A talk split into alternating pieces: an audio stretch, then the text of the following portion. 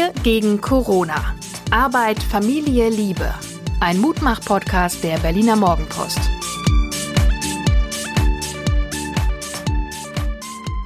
Ja, hallo und herzlich willkommen zur dritten Folge von Wir gegen Corona. Mein Name ist Hajo Schumacher und mir gegenüber sitzt Suse. Suse Schumacher, meine liebe Frau und Psychologin. Als allererstes ein, erstmal eine Entschuldigung, weil wir gestern, ich glaube, so den klassischen Fehler gemacht haben. Wir haben Fake News verbreitet. Wir hatten beide über WhatsApp von einer Freundin eine, ja, geheimnisvoll klingende Mitteilung bekommen, dass ein bestimmtes Schmerzmittel die Wahrscheinlichkeit äh, einer Corona-Verschärfung in sich trage. Und ich bin unfassbar dankbar für meine Kollegen, ähm, die richtigen Journalisten, die sowas dann relativ schnell äh, entkräften, mit Fachleuten sprechen und sagen, nein, das ist Quatsch, das ist Fake News. Und ich spüre sowieso eine ganze Menge Dankbarkeit gerade. Geht dir das auch so?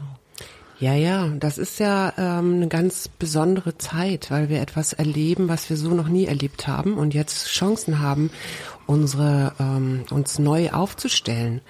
Und ähm, Dankbarkeit gehört zu einem dieser Charakterstärken, womit sich die äh, positive Psychologie beschäftigt. Und das ist Dankbarkeit ist nicht nur Danke sagen, sondern äh, oder Danke, dankbar sein für die guten Momente, sondern eben auch gerade für die schwierigen Zeiten, so dass man sagt, es ist eigentlich eine Haltung. Wem bist du dankbar? Dir zum Beispiel, weil wir gestern etwas gemacht haben, was wir, ich glaube, äh, was, seit wann wohnen wir hier? 2005 oder so. Also was wir eigentlich äh, schon länger auf dem Zettel hatten, aber immer irgendwie nicht geschafft haben, unsere Gewürzschublade aufzuräumen. Man muss mal ganz kurz, da muss ich mal dazwischen grätschen. Ich finde das schon fast, das ist schon fast ein bisschen peinlich auf der einen Seite und auf der anderen Seite eben auch nicht. Also, wer nee. kennt das nicht? Die Gewürzschublade, ne? Dann liegen mal ein paar Pfefferkörner daneben und hier eine Prise Zimt und irgendein Verschluss. Und wir haben eine relativ große Gewürzschublade. Ich muss jetzt mal angeben, wir haben keine Villa, aber wir haben eine große Gewürzschublade. Ähm, verstehst du, dass ich das ein bisschen klein finde? Nee, ich finde das überhaupt nicht klein, weil es sind ja gerade diese kleinen Sachen, darüber habe ich ja im ersten, in unserer allerersten Folge schon geredet, diese kleinen Sachen wahrzunehmen und äh, dafür zum Beispiel dankbar zu sein, dass wir das jetzt aufgeräumt haben und zwar zusammen und nicht einer dann, den das vielleicht etwas schneller genervt hat oder früher genervt hat, das Zähneknirschen dann selber gemacht hat, sondern wir haben es ja gestern zusammen gemacht. Das ist doch toll. Was mir dabei aufgefallen ist, wir waren entschleunigt, weil wir wussten, wir haben abends nichts mehr vor, wir gehen ja jetzt nicht mehr aus. Wir hatten keine Anschlusstermine und ein Leben ohne Anschlusstermine ist großartig. Und mir ist, wenn wir jetzt schon in der Gewürzschublade sind, mir ist eines aufgefallen. Ähm, erstens mal, dass wir unter dem Buchstaben K extrem gut ausgestattet sind. Koriander, Kreuzkümmel, Kardamom, was war dann noch? Kurkuma. Also wahnsinnig, wir haben wahnsinnig viele K-Gewürze mit dem äh, Ergebnis, dass wir zum Beispiel mindestens zwei oder drei gemahlene Korianderpackungen gleichzeitig offen hatten. So, und was hast du gemacht? In einer fast meditativen Langsamkeit diese drei gemahlenen Korianderpackungen zu einer zusammengefasst und dann auch noch ganz liebevoll ein neues Schildchen gemalt für das Gläschen, wo du es reingefüllt hast.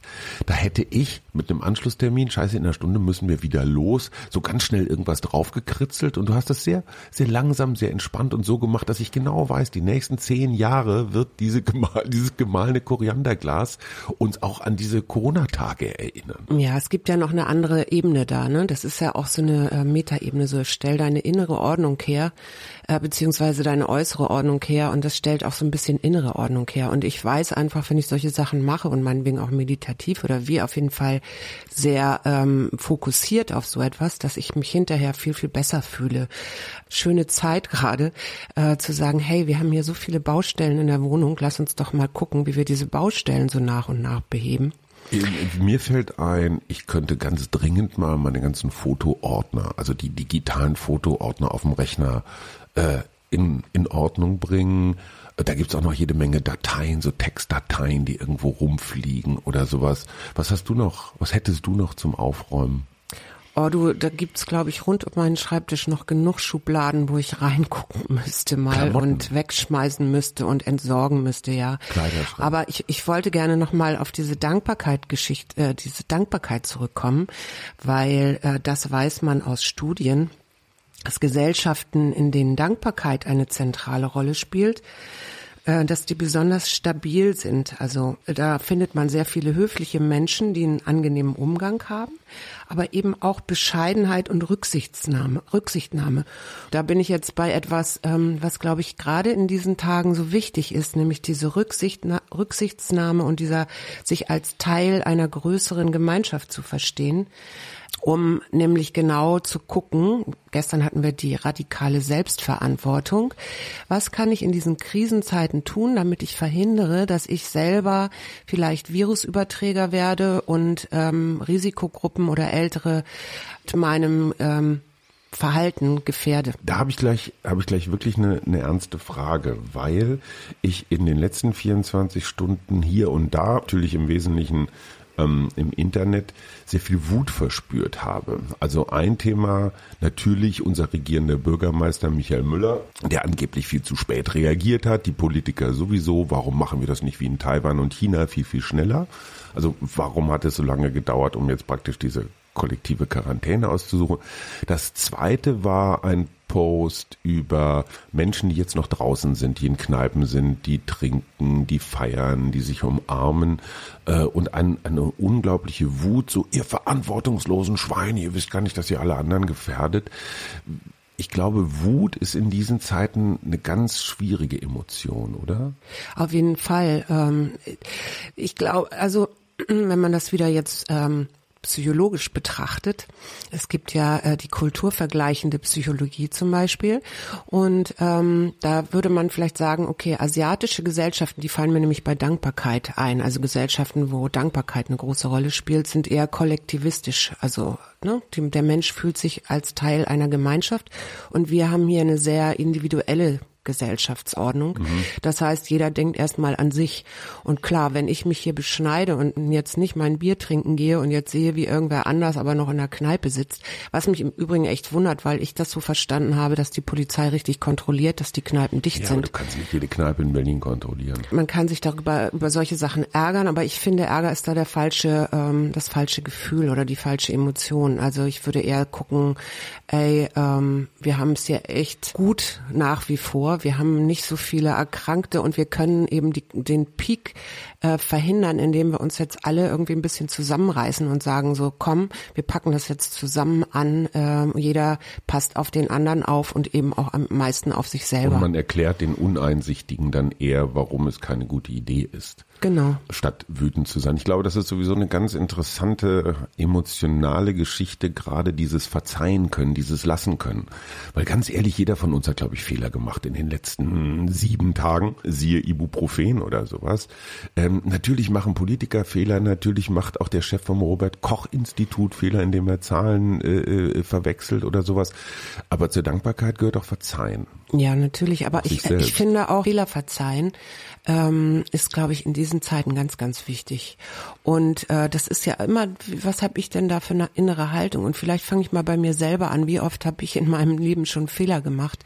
Und wie dankbar bin ich für Menschen, die dann sagen, okay, ähm, das war jetzt nicht, du hast dich da nicht richtig verhalten oder ich fand dich da doof, aber ich kann dir das verzeihen. Also und wir fangen nochmal neu an. Und wir fangen ne, nochmal neu an, genau. Drüber, wovon ich übrigens in den letzten 27 Jahren unserer Ehe sehr profitiert habe, dass du äh, verzeihen kannst, wobei du das auch erst gelernt hast. Aber gut. Nochmal schnell zur Dankbarkeit. Sag mal so drei Menschengruppen, denen du dankbar bist. Ich fange mal kurz an.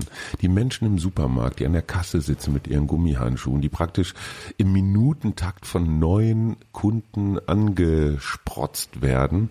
Da kann ich nur sagen, Hut ab, finde ich toll. Polizei, alle, die im Krankenhaus, in Pflegeheimen unterwegs sind. Ich habe größten Respekt vor jedem Menschen, der jetzt seine Pflicht tut. Äh, das, das, ähm, also klingt vielleicht pathetisch, aber ringt mir wirklich ganz viel Respekt und Dankbarkeit ab. Geht mir genauso und es geht mir, aber ich bin auch allen Leuten dankbar, die jetzt äh, kreative Ideen haben, wie man das, wie man es anders, das Gemein, Gemeinschaftsleben anders gestalten kann. Zum Beispiel denke ich gerade an meine Yogalehrerin, die jetzt ähm, heute mir eine E-Mail geschrieben hat, dass die Yogakurse stattfinden und zwar online. Mhm. Und äh, genau das Gleiche ist ja jetzt, die Lehrer arbeiten ja auch weiter. Also es wird ja Online-Kurse für die Schüler geben äh, und, und die Universitäten werden ihre Studenten online prüfen und so. Also das Leben geht ja weiter und ich dafür bin ich dankbar für jeden, der da eine gute Idee hat und es auch umsetzt. Also wir hatten ja gestern den unmoralischen Gedanken des Tages. Kann man dem Coronavirus dankbar sein?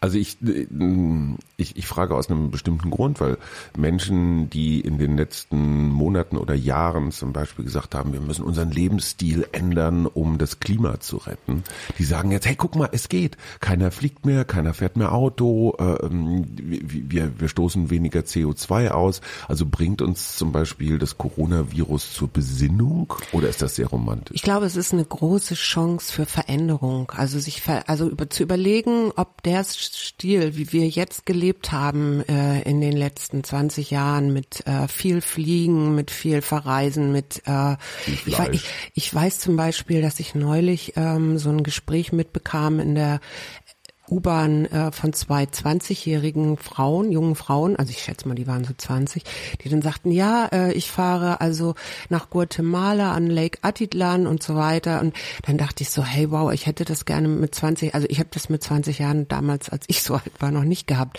Also die, die, ne, die, die, die Wahrnehmung ist ganz anders. Wir können überall hinfliegen.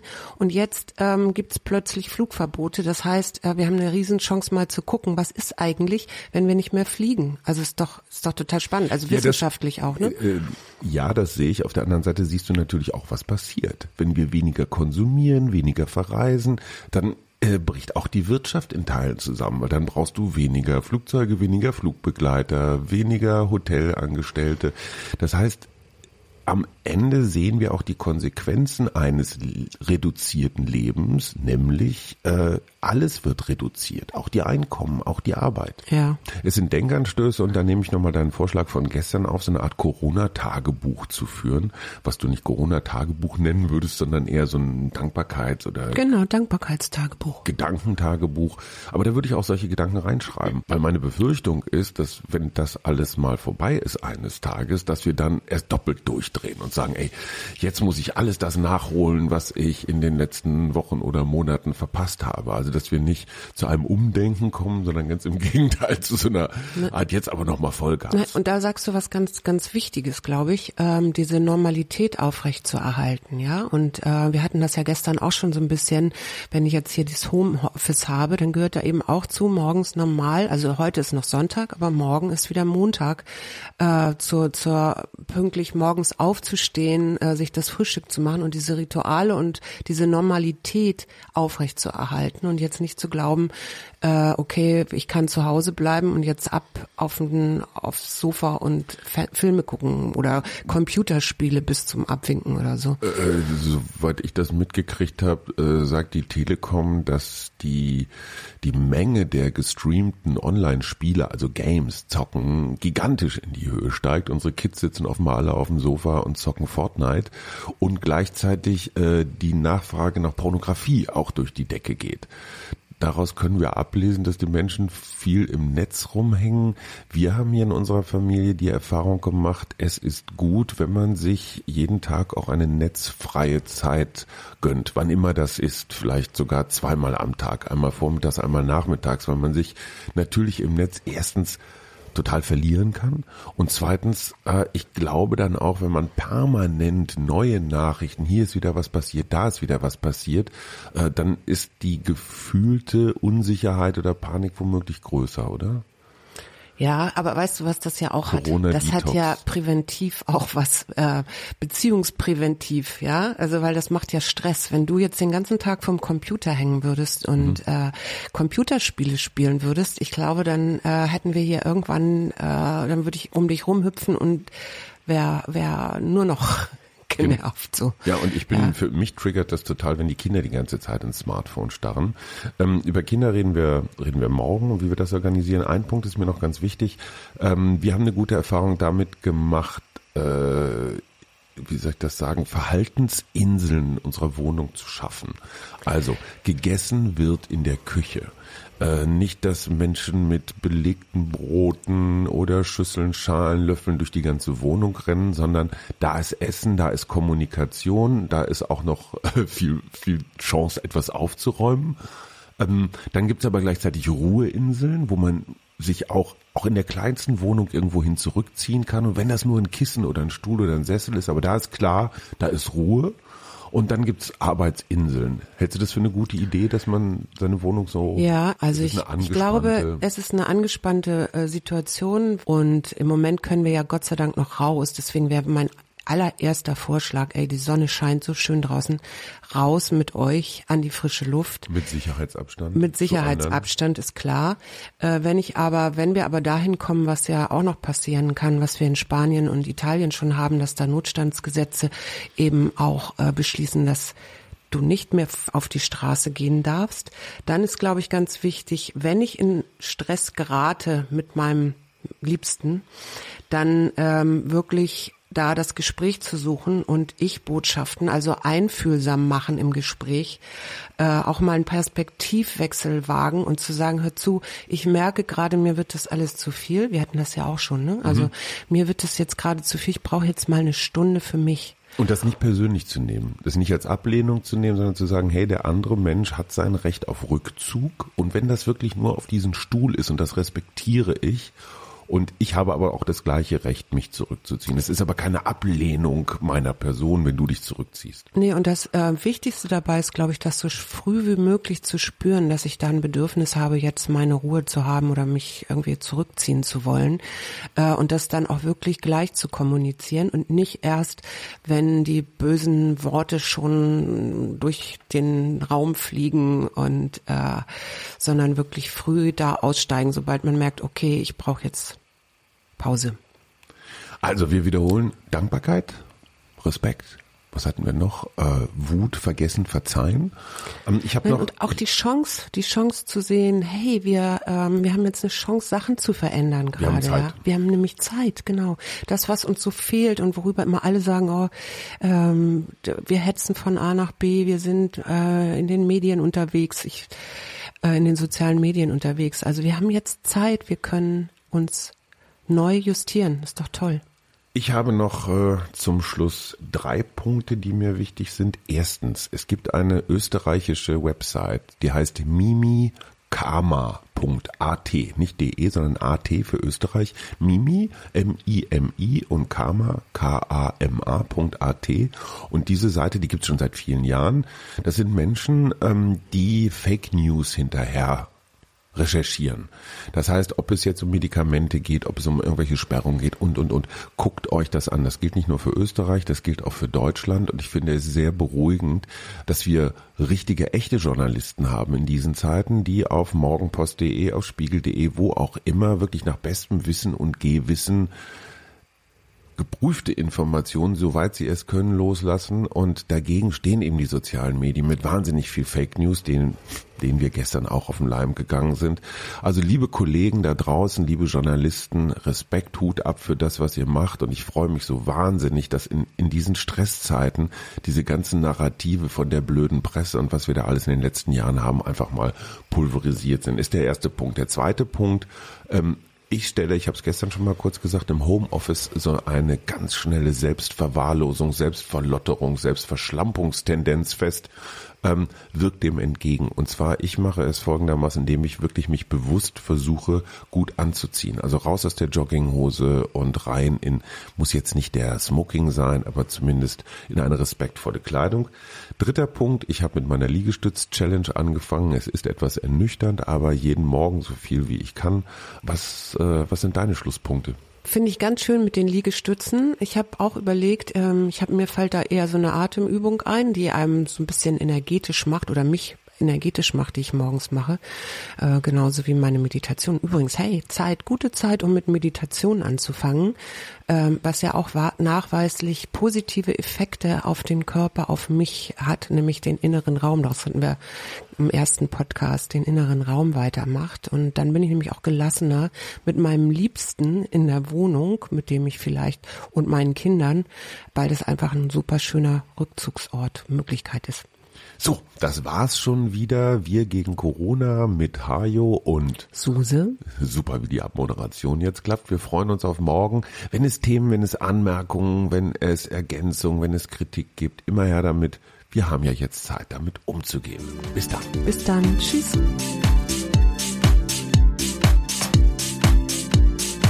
Wir gegen Corona. Arbeit, Familie, Liebe. Ein Mutmach-Podcast der Berliner Morgenpost.